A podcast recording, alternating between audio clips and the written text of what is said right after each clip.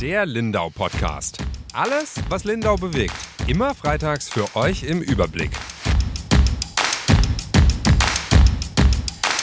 Herzlich willkommen zu einer neuen Folge Lindau Podcast. Mein Name ist Julia Baumann, ich bin die Redaktionsleiterin der Lindauer Zeitung und heute eine ganz besondere Gästin, sagt man ja mittlerweile schon, die Oberbürgermeisterin Claudia Alfons. Hallo. Hallo, herzlich willkommen. Wir möchten ähm, zum einen über das vergangene Jahr sprechen und auch einen kleinen Ausblick ins kommende Jahr machen.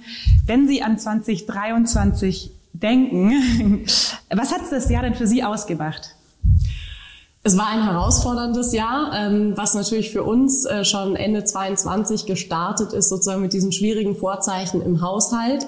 Und das hat uns ja das ganze Jahr im Grunde begleitet. Ja, erstmal das Aufstellen dieses ersten Sparhaushaltes, der ja gar nicht so in der Gestalt des Sparhaushaltes daherkam, sondern ja auch ein sehr großes Haushaltsvolumen hatte. Dann das Zittern um die Haushaltsgenehmigung, dann den Konsolidierungsprozess aufgleisen, dann der Weggang von Herrn Horbach, unserem Kämmerer, und ähm, im Grunde wieder über Null gehen und äh, neu in Kämmerer suchen. Also diese ganze Haushaltssituation hat das ganze Jahr geprägt. Man hat das auch gemerkt in den, in den Ausschüssen. Äh, man hat wirklich jede, auf jede freiwillige Aufgabe verzichtet, Abstand genommen von Trinkwasserbrunnen und anderen Dingen, die wir gern gemacht hätten. Also das war schon prägend in 23.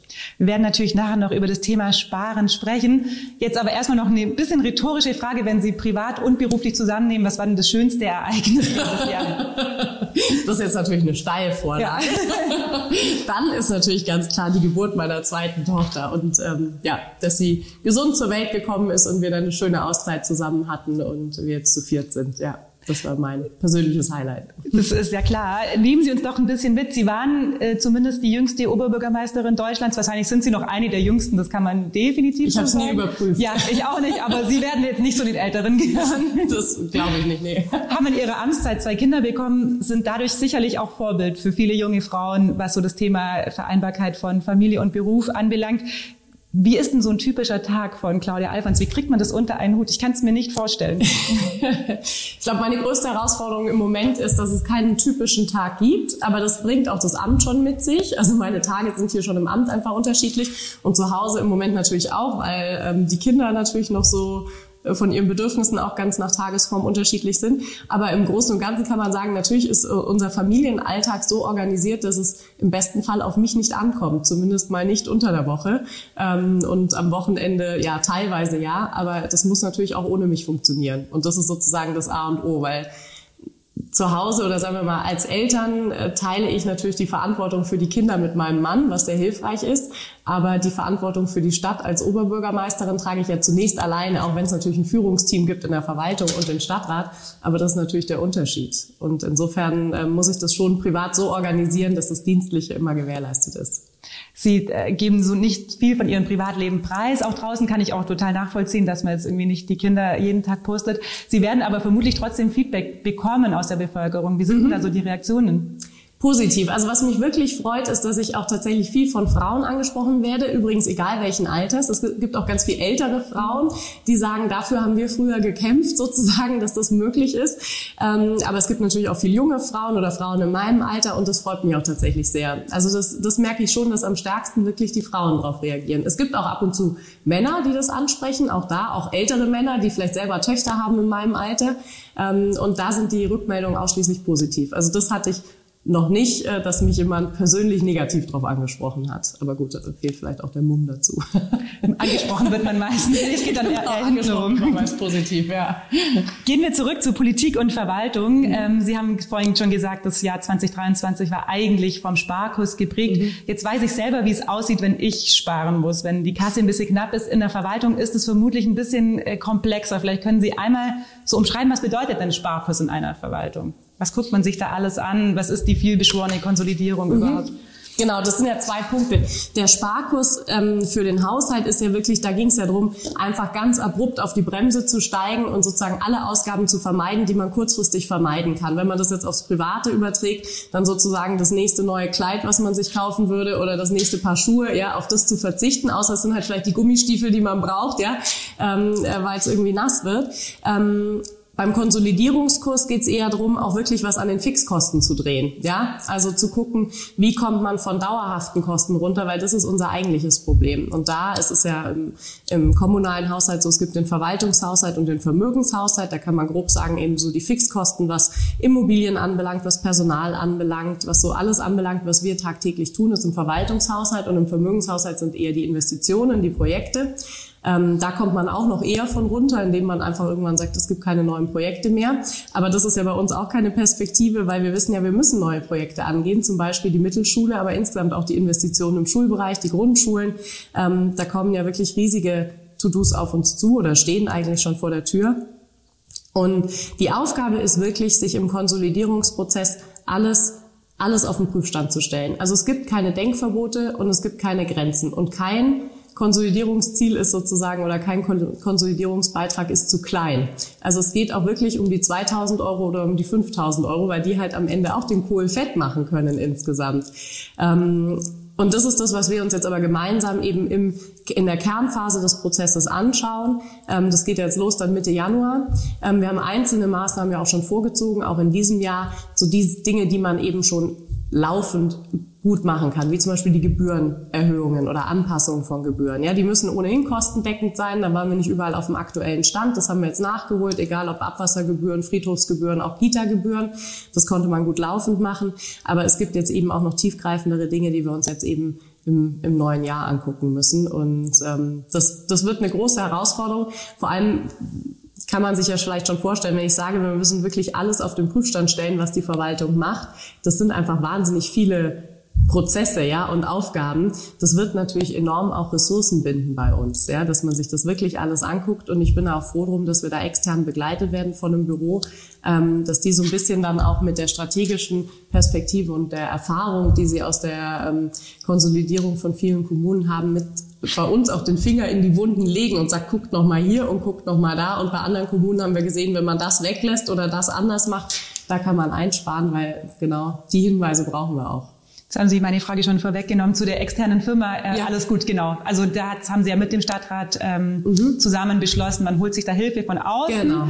Und dann, was kann die, was äh, die Verwaltung selber nicht kann. Aber Sie ja. haben es jetzt im Grunde schon äh, beantwortet. Ja, das ist wirklich nochmal so drauf stoßen und mhm. quasi einen nicht auslassen. Ja, also mhm. es geht da vielleicht auch so ein bisschen um, äh, vielleicht privat würde man sagen, den inneren Schweinehund zu äh, überwinden, dass einem wirklich einer sagt, nee, genau da müsst ihr auch ran und da müsst ihr auch ran.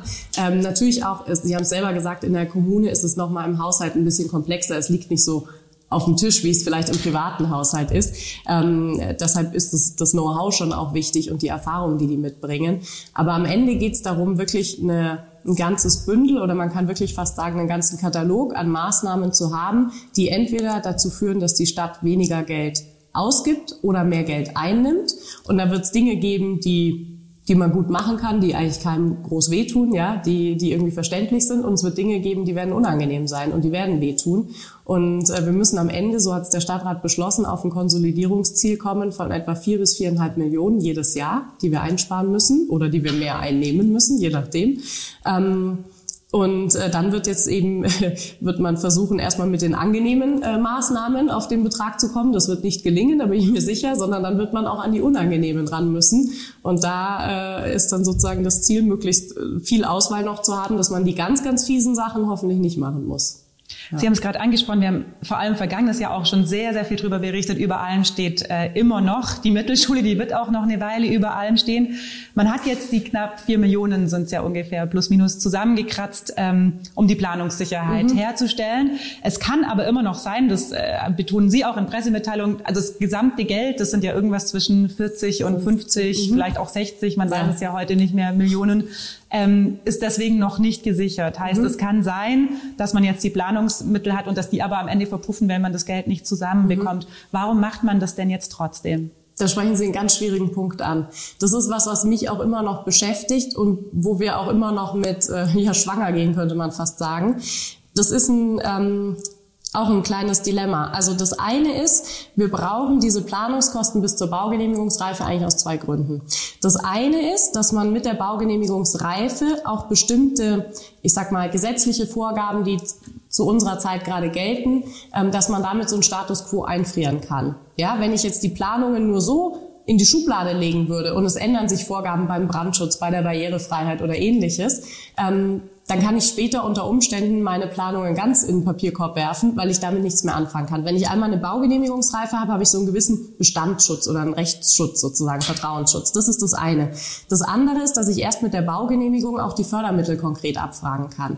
Ähm, aber trotzdem ist das Risiko natürlich da, wie Sie sagen, dass wir vier Millionen oder 3,9 Millionen jetzt ins Risiko setzen und am Ende gar nicht zu dieser Finanzierung der Mittelschule kommen. Und deshalb meine ich auch, dass wir uns das nochmal genauer angucken müssen. Und da habe ich auch äh, erst heute mit dem Bauamt nochmal drüber gesprochen, dass wir nicht sagen, ähm, wir gehen auch diese vier Millionen jetzt nicht im gesamten nächsten Schritt, sondern versuchen das nochmal zu unterteilen. Dass man zum Beispiel sagt, wir nehmen jetzt erstmal nur die Mittel, die wir fürs erste Halbjahr brauchen, um auch den Konsolidierungsprozess noch weiterzumachen. Ich habe schon gesagt, wir müssen diese vier bis viereinhalb Millionen jährlich freimachen.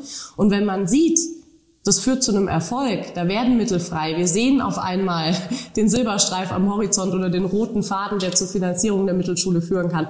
Dann kann man nochmal Mittel freigeben. Und da gibt es tatsächlich bis zum Weg der Baugenehmigungsreife nochmal einen äh, Vorschritt sozusagen ähm, in der Planung, in der man dann nämlich auch die belastbaren ähm, Kostenschätzungen machen kann.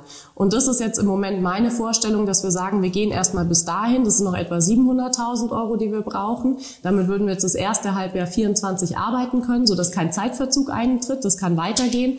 Und äh, für die anderen 3,3 äh, Millionen würden wir ein Sperrvermerk dann vorsehen. Wie Sie sagen, die Mittel sind schon im Haushalt drin, aber dass man sie einfach sperrt, ja.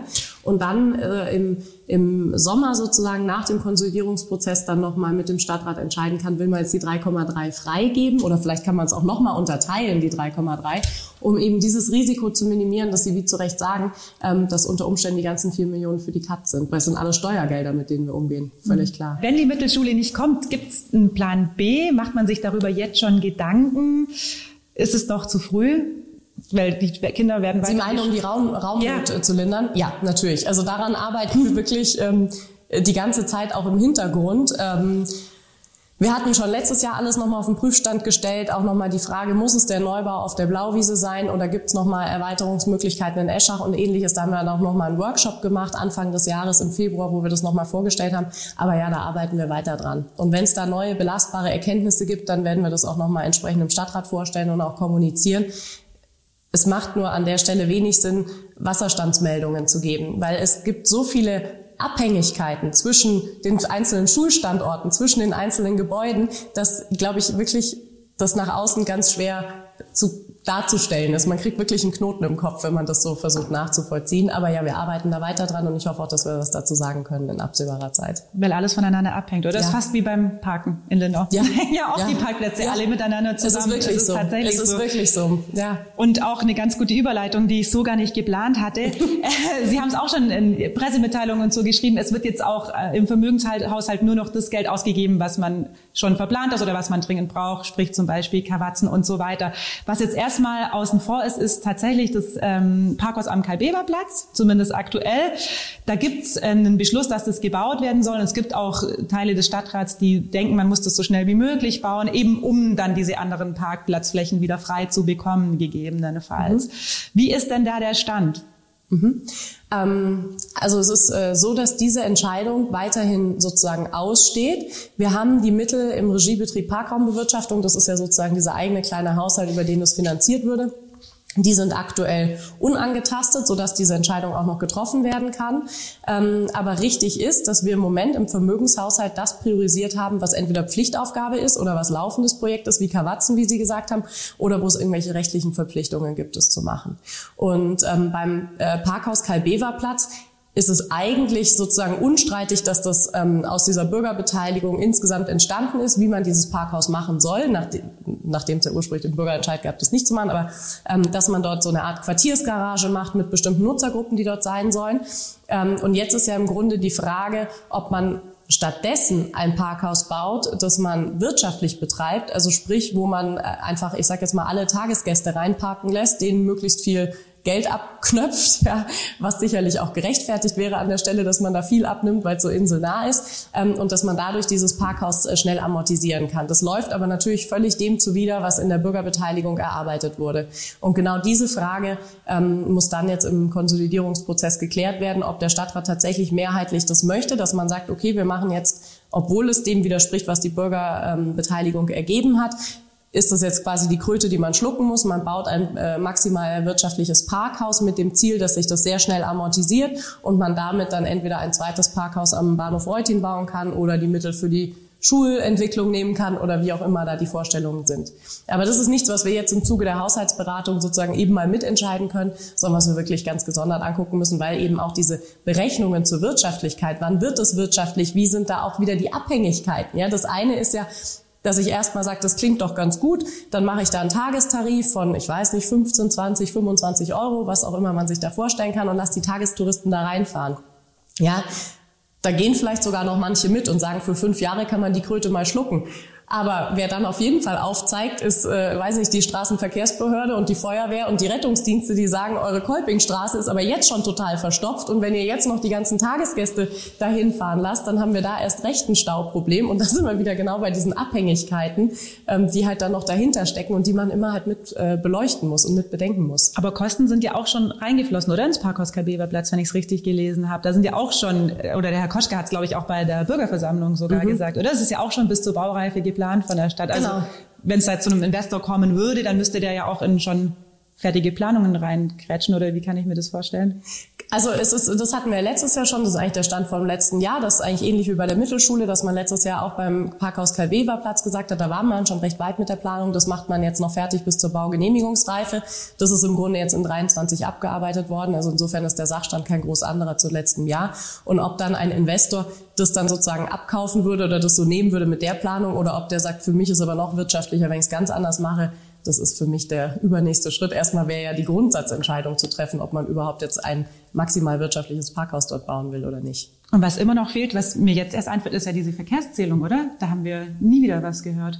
Das die stimmt. war ja eigentlich noch vorgelagert dem allen. Da haben wir eine Zeit lang so oft nachgefragt. Genau, wegen der Nutzergruppen. Ja. Gab es da jemals ein Ergebnis? Nee, das werden wir auch. Also ja, es gibt ein, äh, ein Arbeitsergebnis. Ähm, das werden wir genau in diesen äh, Konsolidierungsprozess mit reinnehmen, haben wir eben auch gesagt. Wenn jetzt eh die Frage auf dem Tisch äh, liegt, sozusagen, ob man dieses Parkhaus bauen will oder nicht, dann ist das ja damit zu beleuchten, eben welche Nutzergruppen da rein sollen, ob das die sind, die die Bürgerbeteiligung ergeben hat und warum man ja auch die Verkehrszählung gemacht hat, oder ob man eben sagt, das interessiert uns alles nicht mehr, sondern wir machen es jetzt einfach äh, für die Tagestouristen auf und für jeden, der bereit ist, den höchsten Betrag zu zahlen.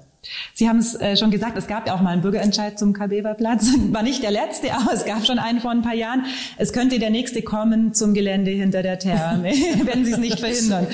Ähm, da nochmal, um alle Hörerinnen und Hörer auch auf Stand zu bringen, mhm. es geht um diese 80.000 Quadratmeter sind es, glaube ich, ähm, hinter der Therme. Da mhm. ist jetzt noch der ganz große Parkplatz drauf, mhm. aber eben auch gut 80 Schrebergärten. Mhm.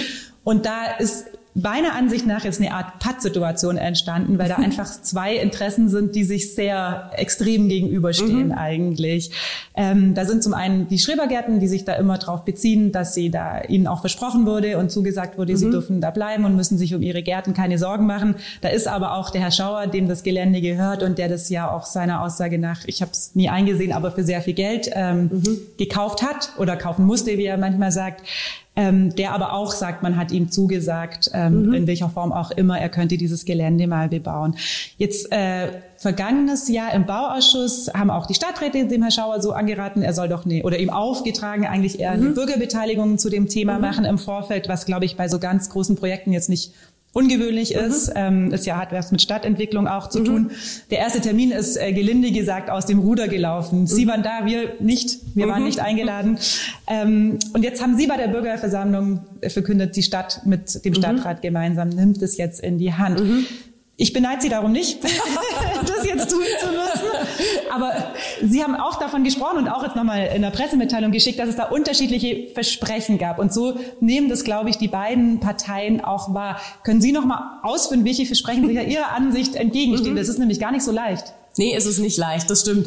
Und es hat auch für mich wirklich einen Moment gebraucht oder eine Weile gebraucht, bis mir das auch so deutlich geworden ist, was eigentlich hier äh, des Pudels Kern ist, ja, warum das wirklich so ein hartnäckiger Konflikt ist. Ähm, Und ich würde es nicht Versprechen nennen, weil es sind keine expliziten Versprechen, dass man wirklich so gesagt hat. in der Pressemitteilung drin. Ja, aber jetzt, wenn Sie so sozusagen, äh, wenn ich hier die Gelegenheit habe, ja. das zu erläutern, so ich würde eher von dem, ja, ist vielleicht ein schwierigerer Begriff, äh, von der Suggestion sprechen. Ja, ja also man hat sozusagen einmal ähm, den Kleingärten aus meiner Sicht nahegelegt oder sie mussten das so verstehen, durften das so verstehen, als der FNP geändert wurde im Vorfeld des äh, Bürgerentscheids zur Therme. Ähm, der FNP eben so geändert wurde, dass die Kleingärten dort festgesetzt gesetzt sind, dass die natürlich dann dachten, okay, prima, das heißt, ich darf hier in meinem Kleingärten an dieser Stelle bleiben. FNP ähm, ist Flächennutzungsplan. Genau, ist, ist der Flächennutzungsplan. Ähm, und das durften die so verstehen, auch wenn natürlich tatsächlich fachlich richtig ein Flächennutzungsplan nicht so parzellenscharf ist, dass man sagt, auf diesen 80 Quadratmetern hier ist Kleingärten und drei Meter weiter links ist was anderes, sondern das heißt quasi, dass auf dieser ganzen, diesem großen Areal eine Kleingartennutzung vorgesehen ist. Das äh, widerspricht dem aber nicht, dass man diese Kleingärten theoretisch auch auf eine andere Ecke in diesem Gelände verlegen konnte. Aber, aber das hat man nicht dazu gesagt. in dem Flächennutzungsplan? Also eine Gesamtquadratmetergröße für die Kleingärten? Da bin ich jetzt überfragt. Okay. Das, kann, das kann ich nicht sagen. Ich weiß nur, dass die Art der Nutzung sozusagen, dass dort Kleingärtennutzung stattfindet, dass das dort äh, gesichert wurde. Und das hat man eben auch bewusst im Vorfeld gemacht. Und ich meine schon, dass man das gemacht hat, um auch den Widerstand der Kleingärten dagegen zu reduzieren, gegen den, äh, gegen den Thermenbau. Und auf der anderen Seite hat man Herrn Schauer, der eben diese Fläche gekauft hat, um ja den Parkplatz auch, äh, den Parkplatznachweis, Stellplatznachweis zu erbringen ähm, für die Therme, ähm, gesagt oder eine Absichtserklärung überreicht, äh, in der eben der Stadtrat gesagt hat, er wird sich mit der baulichen Entwicklung, städtebaulichen Entwicklung oder stadtplanerischen Entwicklung dieser Fläche auseinandersetzen. Diese Absichtserklärung ist auch völlig korrekt offen gehalten. Also da wurde nicht versprochen, wir werden dort ein Freizeitcluster äh, errichten, sondern es ist offen gehalten. Insofern eben keine expliziten Versprechen, aber eben es hat nahegelegt, dass es in eine bestimmte Richtung geht. Und diese beiden, wie Sie es gesagt haben, diese beiden Entwicklungen lassen sich nicht vereinbaren. Wenn man einmal sagt, die Kleingärten müssen genau auf diesen Quadratmetern bleiben, auf denen sie aktuell sind. Und Herr Schauer hätte aber das äh, Recht sozusagen oder die Zusage hier, die ganze Fläche zu entwickeln, das passt nicht zusammen.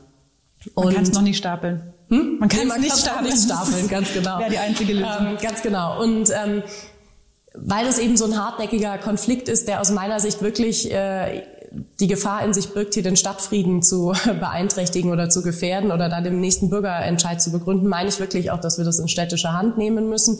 Auch das ist nicht ungewöhnlich, das kann man bei solchen Vorhaben auch machen. Es ändert nichts daran, dass sozusagen die Kosten für diese Bürgerbeteiligung beim Vorhabensträger bleiben, äh, aber dass wir das sozusagen in neutrale Hand nehmen und ähm, gemeinsam jetzt aufgleisen werden. Das werden wir im neuen Jahr machen und diesen Prozess äh, werden wir natürlich auch durch ein ähm, Büro begleiten lassen, wie man das auch macht. Also es ist eine professionelle Bürger Bürgerbeteiligung gibt. Und wie dieser Prozess ausgestaltet werden soll, das werde ich auch nicht alleine mit der Verwaltung äh, ausarbeiten oder beraten, sondern da haben wir aus dem ähm, Stadtrat im Oktober haben wir das besprochen ein kleines Begleitteam zur Verfügung gestellt und das sind die beiden Bürgermeister und Max Strauß. Äh, warum sind es die drei? Weil wir gesagt haben, dieses Begleitteam sollte im Grunde alle Positionen abdecken. Also sprich ein Vertreter, der sagt, ich will auf jeden Fall, dass dort äh, gebaut wird, ein Vertreter, der sagt, ich will auf gar keinen Fall, dass dort gebaut wird und die Kleingärten sollen bleiben, wo sie sind und eben jemand, der sagt, ich bin noch indifferent oder ich kann mir so einen Mittelweg vorstellen. Und das haben wir eigentlich mit Herrn Hotz, Frau Dorfmüller und dann eben Herrn Strauß als Vertreter auch der größten Fraktion gut abgebildet und die werden das jetzt gemeinsam dann erarbeiten im neuen Jahr und dann werden wir das natürlich auch entsprechend kommunizieren, wie dieser Bürgerbeteiligungsprozess laufen wird. Das wird keine schnelle Sache werden, sondern das wird äh, auf jeden Fall eher ein Marathonlauf als ein Sprint und wird natürlich auch mehrere Runden beinhalten. Ähm, aber ich hoffe, dass wir es so gut geordnet bekommen. Und die Kernfrage sozusagen ist, wie gelingt es uns, wieder das Vertrauen auch in das Handeln der Stadt herzustellen, aller Beteiligten, sprich der Kleingärtner, von Herrn Schauer, aber auch von der Öffentlichkeit, die das Ganze seit Jahren mitverfolgt, dass alle wieder Vertrauen haben und eben gemeinsam sachlich darüber zu befinden, ob dort eine Entwicklung stattfinden soll oder nicht. Also diese Friedlichkeit und, und das Sachliche steht da ganz stark im Vordergrund. Und es ist im Grunde offen, wie es ausgeht. Es muss auch offen sein, weil sonst äh, wäre es eine Farce.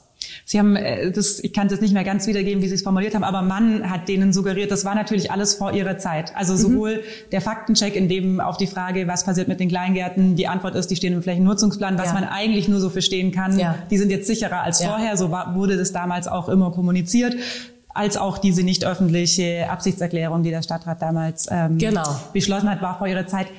Haben Sie mal, weil ich krieg's nicht übereinander. Also wir haben ja zum ersten Mal, glaube ich, vor zweieinhalb Jahren darüber berichtet, als der Herr Schauer sich so ich weiß nicht, ob er sich verplappert hat, aber bei einer ganz anderen Veranstaltung den Gärtnern eben äh, gesagt hat, jetzt im Nicht-Wortlaut, er würde nicht mehr so viel in die Gärten investieren, denn lange äh, mhm. überleben die ja eh nicht mehr mhm. da hinten. Was ja vielleicht auch äh, nett gemeint war in dem Moment, dass man da nicht mehr noch tausende Euros investiert aus seiner Perspektive. Da sind natürlich dann die äh, Gärtner alle am nächsten Tag bei uns äh, mhm. auf der Matte gestanden, zu Recht, weil ja. sie alle das so verstanden hatten, ja. dass oder noch nie was davon gehört haben, dass ja. ihre Gärten da weg müssen. Haben Sie mal versucht rauszufinden, denn es ist ja wirklich so, wenn man es so sieht, wie Sie es gerade beschrieben haben, ist es eigentlich nicht miteinander vereinbar. Aber es war ja der gleiche Stadtrat und die gleiche Verwaltung, die beides gemacht haben, also den Faktencheck und diese nicht öffentliche Vereinbarung. Haben Sie mal versucht, irgendwie rauszufinden, wie es dazu kommen kann? Wirklich, weil das interessiert mich. Wie konnte ja. denn das passieren? Ja, also natürlich habe ich äh, versucht, das äh, so gut aufzuklären, wie es mir nur möglich war, weil wie Sie sagen, ich habe das übernommen.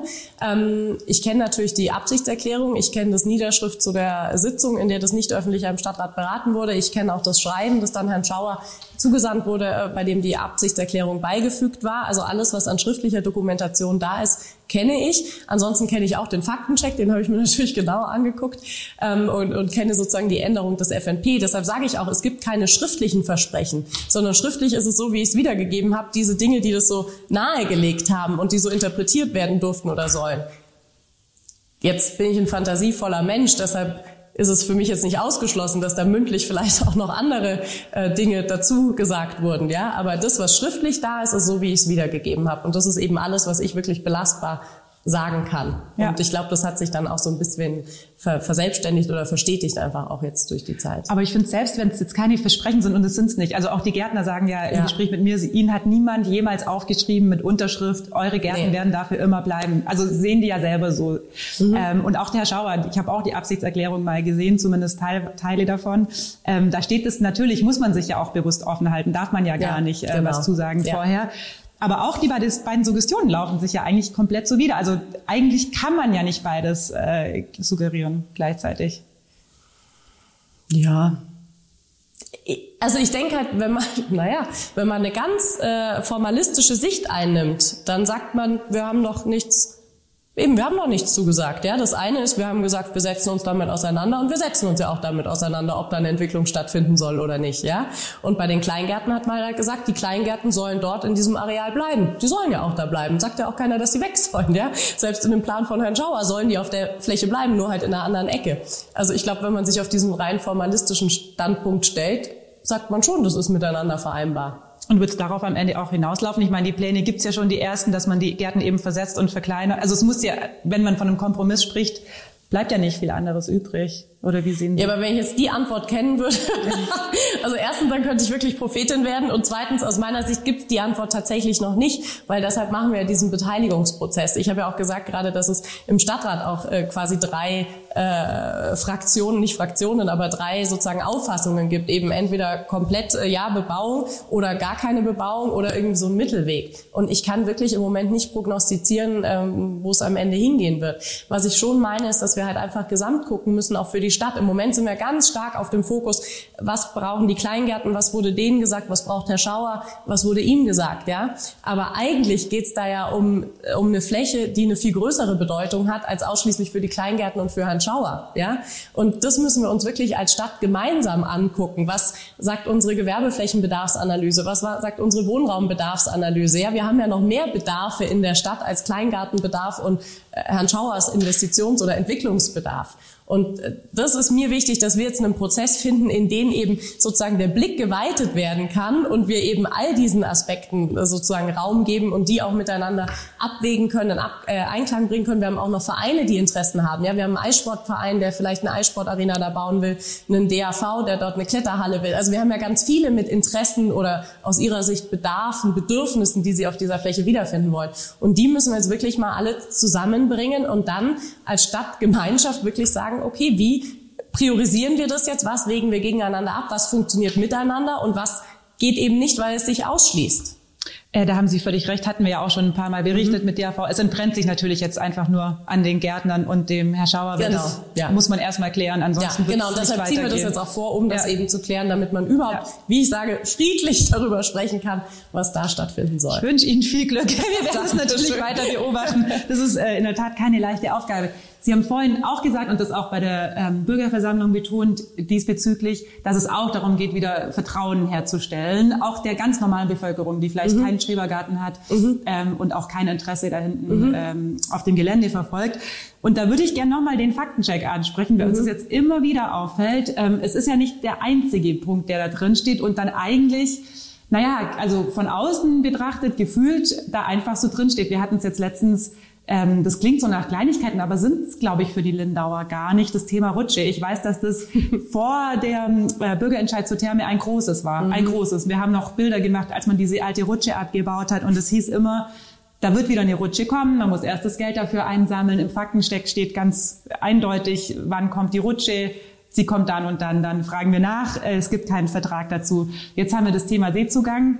Äh, Stand unserer Aufnahme Mitte Dezember ist er noch immer zu. Ich habe gestern extra nachgeguckt, ich hatte Dienst. Ähm, auch da steht eigentlich im Faktencheck drin, naja, Seezugang wird im Winter geöffnet sein, kein Problem, ist alles wie früher. Auch da habe ich nachgefragt und eigentlich gibt's da keine vertragliche Zusicherung. Wie kann man denn das den Leuten draußen noch erklären? Also ich weiß nicht, wie viele sich bei Ihnen melden, aber bei uns melden die sich wirklich wegen solcher Dinge. Ja ständig oder oft und ich finde, Sie haben recht. Also man hat da einen Faktencheck gemacht, der dann aber eigentlich mit den Fakten ehrlicherweise wenig zu tun hat. Wie kann mich das denn? Sie müssen es wahrscheinlich mehr erklären als ich. Ich muss immer nur nachfragen, aber es ist schwierig zu verstehen von außen betrachtet. Das fällt mir jetzt leicht zu verstehen, weil es mir ja ähnlich geht, weil ich ja zu dem Zeitpunkt, als es entstanden ist, auch Außenstehende war. Und bei mir kommen die Beschwerden und Nachfragen genauso an. Das fing schon an, als ich hier im Mai 2020 angefangen habe mit dem Steg. Damals war das ja. das große Thema. Ähm, insofern, das habe ich auch regelmäßig hier in der Bürgersprechstunde, die Themen, aber ich krieg's auch über Social Media oder per äh, Mail und so mitgeteilt. Mir geht es ähnlich. Mir ist es wichtig, das Ganze wirklich aufzuarbeiten und eben auch erstmal selber zu verstehen, was ist denn jetzt wirklich äh, vereinbart. Und deshalb habe ich auch genau das jetzt im Herbst in Auftrag gegeben und das haben wir jetzt gerade im letzten Stadtrat auch äh, nicht öffentlich präsentiert, nicht öffentlich deshalb, weil es um Vertragsangelegenheiten geht. Ähm, das ist ja auch dadurch, dass das ursprünglich bei den Bäderbetrieben angesiedelt war, die Zuständigkeit, die Bäderbetriebe, aber dann, das war sozusagen inkludiert in diesem ganzen Termenvorhaben, dass die Bäderbetriebe dann aufgelöst werden und damit war aber nicht mehr klar, wo die Zuständigkeit ist. Die Zuständigkeit habe ich jetzt sozusagen sozusagen neu wieder äh, äh, zugewiesen, ja, und dort ist jetzt eine Aufarbeitung der ganzen, äh, des ganzen Vertragswerks äh, vorgenommen werden, um auch diese Verträge zu kontrollieren, also so eine Art Vertragscontrolling zu implementieren, dass man auch guckt, ob alles eingehalten wird, was in diesen Verträgen vereinbart wurde. Und das habe ich auch zum Anlass genommen, diesen Faktencheck mal abzuarbeiten und zu gucken, was davon findet sich in den Verträgen wieder, was ist sozusagen wirklich Fakt, ja, Fakt geworden zumindest. Mit so einem Faktencheck vom Faktenchecker. Ja, so könnte man sagen, ja, aber das so würde ich jetzt nicht anfangen mit der Kommunikation. Ähm, so, und da haben wir das mal aufgearbeitet. Und mit der Rutsche ist es tatsächlich so, es gibt ja so eine, jetzt weiß ich gerade leider nicht mehr, wie der Begriff war, aber es gibt sozusagen wie so eine Art äh, Verbesserungs... Fonds, äh, ja, genau. Investitionsfonds. So, ja, so eine Art Investitionsfonds für so Verbesserungen sozusagen beim Bad. Die sollen finanziert werden mit ähm, äh, mit zusätzlichen Gewinnen, die sozusagen für Besucher über 250.000 Besucher ähm, eingehen. Ja, also für jeden Eintritt, den, den Herr Schauer bekommt, wir hatten jetzt 4.000 Besucher mehr, deshalb sind es 8.000 Euro dann gewesen. Ähm, und ähm, da kriegen wir eben Gelder, aber wie gesagt, das waren jetzt im Jahr 22, was das erste Jahr ist, wo das abgerechnet wurde, 8000 Euro. Und damit kann man so eine Rutsche noch nicht bezahlen und auch noch nicht so richtig äh, anfinanzieren, weil solche Sportgeräte oder solche Geräte immer relativ teuer sind, vor allem wenn sie in so einem öffentlichen Bad eingesetzt werden. Aber das ist so theoretisch der Topf, der dafür angedacht ist, der ist auch da. Ja, ich glaube auch nur da, dass wahrscheinlich die Erwartung beim Faktencheck damals war, der bei den Bürgern entstanden ist, dass es relativ zeitnah kommen wird, dass man relativ zeitnah auf diese Rutsche sozusagen hingespart haben wird. Und da würde ich heute sagen, das dauert wahrscheinlich noch ein bisschen, bis man mit diesen 8000 Euro, die da vielleicht Jahr für Jahr zusammenkommen, äh, tatsächlich dahin kommt. Wobei man sagen muss, 2022 hatten wir natürlich noch ein bisschen Corona-Einschränkungen. Ja. Vielleicht werden es jetzt in 23 schon mehr sein. Oder das zumindest, dass es zweckgebunden ist, war, glaube ich, schon die Erwartung. Zeithorizont weiß ich gar nicht, aber... Ja, also das ist für Verbesserungen am... Mhm äh, am Bad schon zweckgebunden. Und wenn man jetzt sagt, die größte Verbesserung ist die Rutsche, dann spricht jetzt aus meiner Sicht nichts dagegen, dass man das tatsächlich für die Rutsche verwendet. Ich glaube nur einfach, man braucht noch einen längeren Atem und Sie brauchen nicht in 24 oder 25 nochmal nachfragen, sozusagen, wo ist die Rutsche, weil das dauert, glaube ich, dann noch, weil man einfach dann noch länger ansparen muss. Das andere mit dem Seezugang, was Sie auch zu Recht ansprechen, weil das eben dazu gesagt wurde, dass künftig im Winter das auch offen sein wird, das hat im Vertrag keinen, äh, keinen Niederschlag gefunden, das ist nicht vertraglich geregelt worden. Äh, ich war jetzt damals nicht dabei, ich habe auch zu der Zeit nicht in Lindau gelebt. Ähm, Mir wurde es aber so berichtet, dass es tatsächlich eine große, äh, ja von großem öffentlichen Interesse war und eben immer wieder auch im Vorfeld des Bürgerentscheids diskutiert wurde, dass das also sozusagen allen Vertragsparteien irgendwie auch ähm, bewusst war. Aber geregelt worden ist es tatsächlich nicht. Das heißt, ähm, es hängt sozusagen ein bisschen vom Goodwill ab von Herrn Schauer und deshalb fand der Stadtrat das auch äh, sehr gut und hat sich darüber gefreut, als Herr Schauer das letzte Woche ja dann auch signalisiert hat, dass er da aufmacht äh, und den Seezugang anbietet. Das ist auch für ihn nicht äh, ganz unaufwendig, weil er dann eben die Becken sichern muss, dass ihm da keiner reinfällt und so weiter. Die Verkehrssicherheit spricht da, spielt da natürlich eine Rolle. Das heißt, er muss diesen Bauzaun da aufstellen, was ihn eben Geld kostet. Und das andere ist aber, und das wird der Grund sein, denke ich, warum das noch nicht geöffnet ist, dass auch die Bäume verkehrssicher sein müssen. Ne, da ist ja dieser große große eben Eichenwaldbestand, der sich ja auch auf die Liegefläche sozusagen erstreckt. Und da jetzt, wir wissen ja alle, wie die Witterung die letzten äh, Wochen war, da muss man halt vorher das ganze Totholz rausholen und gucken, dass die Äste wirklich alle sicher sind, dass wenn da jemand mit seinem Hund spazieren geht, dass ihm eben kein Ast auf den Kopf fällt. Und das muss halt erst gewährleistet sein, ist aber eben keine Aufgabe der Stadt und nicht in die Zuständigkeit der Stadt. Das heißt, da müssten Sie Sachstandsanfragen tatsächlich an Herrn Schauer richten. Wir wollen noch ein bisschen über das kommende Jahr sprechen. Ähm, Sie haben nach der Bürgerversammlung haben wir uns gedacht, oh je, im Januar passiert viel in der Stadt auf jeden Fall. Da geht's dann auch nochmal um äh, die Bushaltestelle in Zech, also das Stadtbuskonzept äh, mhm, soll nochmal mhm. großes Thema werden. Die wollen mhm. ja immer noch ihre Bushaltestelle zurückhaben und kriegen sie vielleicht auch wieder, zumindest klang es so.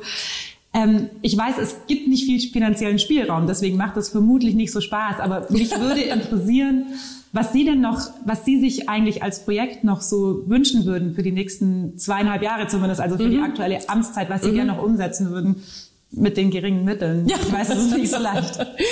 ja, also das, genau, dieses Wünsch dir was, glaube ich, das macht wenig Sinn, weil äh, die Realität ist einfach, wie sie ist. Und wir merken auch, also letztes Jahr sind wir als Stadt, finde ich, als Lindau so ein bisschen davon überrascht worden oder äh, ja, waren erstmal ein bisschen baff, wie so die Situation ist, die Finanzlage. Inzwischen habe ich das Gefühl, andere Kommunen kommen jetzt auch da an, wo wir äh, jetzt schon seit einem Jahr sind. Der Bund. Also der Bund auch eben. Also ich glaube, da brauchen wir nicht, nicht, nicht äh, zaudern oder hadern oder sagen, ach wie doof und wir würden so gerne, das ist jetzt einfach so.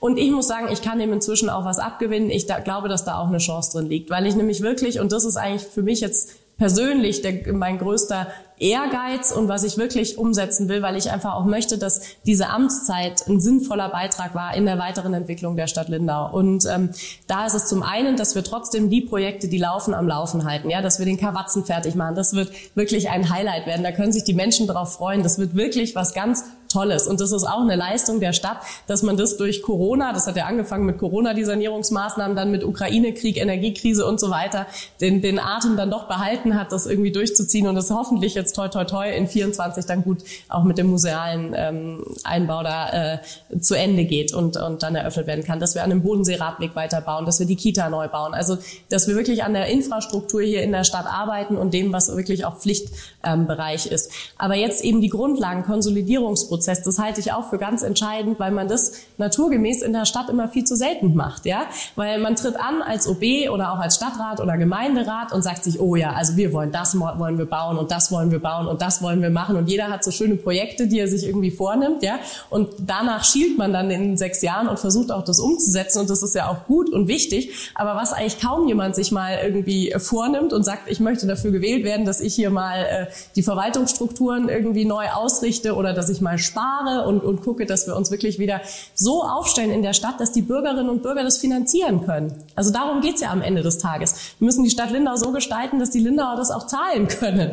Und ähm, da wieder darauf zurückzukommen und wirklich das auch mal zu nutzen, ähm, auch Ballast abzuwerfen. Weil die Historie ist natürlich oder die, die Gewohnheit, würde ich einfach sagen, nicht nur in Lindau, sondern generell, dass wenn in der Stadtverwaltung irgendwas zu viel wird oder jemand ächzt und sagt, oh, das geht jetzt aber nicht mehr oder hier mal lange Bearbeitungszeiten, dann gibt es entweder mehr Personal oder mehr Geld. Ja, das ist so immer der Reflex, mit dem man Probleme löst. Und das geht jetzt nicht mehr, weil mehr Geld haben wir nicht mehr in der Stadt Lindau und mehr Personal kostet zum einen Geld, aber vor allem haben wir es auch nicht mehr am Markt. Ja, das ist ja das viel konkretere Problem, ja. Und deshalb glaube ich wirklich, dass da eine Chance drin liegt und wir vielleicht am Ende sogar froh sein werden über diesen Schuss vom Bug, dass wir jetzt eben uns neu aufstellen müssen, gucken müssen, welche Aufgaben können wir künftig anders machen, schlanker machen, welche müssen wir vielleicht auch gar nicht mehr machen, wo können wir Standards reduzieren, Anforderungen reduzieren, ähm, um das Ganze wieder beherrschbarer zu machen. Es ist irgendwie zu viel, das Rad ist irgendwie zu groß geworden und das wieder ein bisschen zurückzufahren, das glaube ich ist schon auch ähm,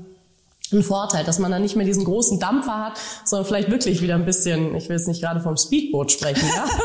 wir sind immer noch öffentliche Verwaltung, aber zumindest sozusagen ein Boot, was man überblicken kann und wo man sagen kann, mit dem kann man irgendwie auch gut äh, weiterfahren. Und ich finde, es ist so ein bisschen wie so ein Häutungsprozess bei einer Schlange im Moment. Ja, das hat einmal die Finanzen, aber es hat eben auch viel mit den Abläufen hier in der Verwaltung zu tun, mit der Art und Weise, wie Verwaltung tickt, wie Verwaltung arbeitet, auch dass die Bürger wieder Vertrauen fassen können in dem, wie Verwaltung funktioniert und arbeitet. Dass sie funktioniert und arbeitet, ist mir wirklich ein Anliegen, gerade in den Zeiten, in denen wir sind. Und das hat schon ganz, ganz viele Aspekte und da haben wir genug zu tun äh, damit. Und ähm, das ist wirklich mein, meine Ambition, da auch ein Stück weiterzukommen, dass man hoffentlich eine Verbesserung dann auch spürt in den zwei Jahren. Und ansonsten haben wir wirklich noch trotzdem schöne Dinge vor uns. Ich habe schon gesagt, Kawatzen wird auf jeden Fall toll. Ähm, die Kitas kommen, mit den Schulen wird es auf jeden Fall auch jetzt in 24 weitergehen, dass wir da was tun, nicht nur Mittelschule, sondern auch die Grundschulen. Und wir haben ja noch das Shell-Jubiläum, auf das ich mich auch freue ja. in 2024. also es gibt immer noch auch noch Dinge zum Freuen. Ja. Frau Alfons, vielen, vielen Dank. Ich wünsche Ihnen ein schönes neues Jahr und ich glaube, der Januar wird schon mal spannend. Da haben Sie viel zu tun. Wird nicht langweilig. Nee, ganz genau. Wird's nie in Vielen Dank und ich freue mich, wenn Sie unsere Arbeit begleiten. Dankeschön.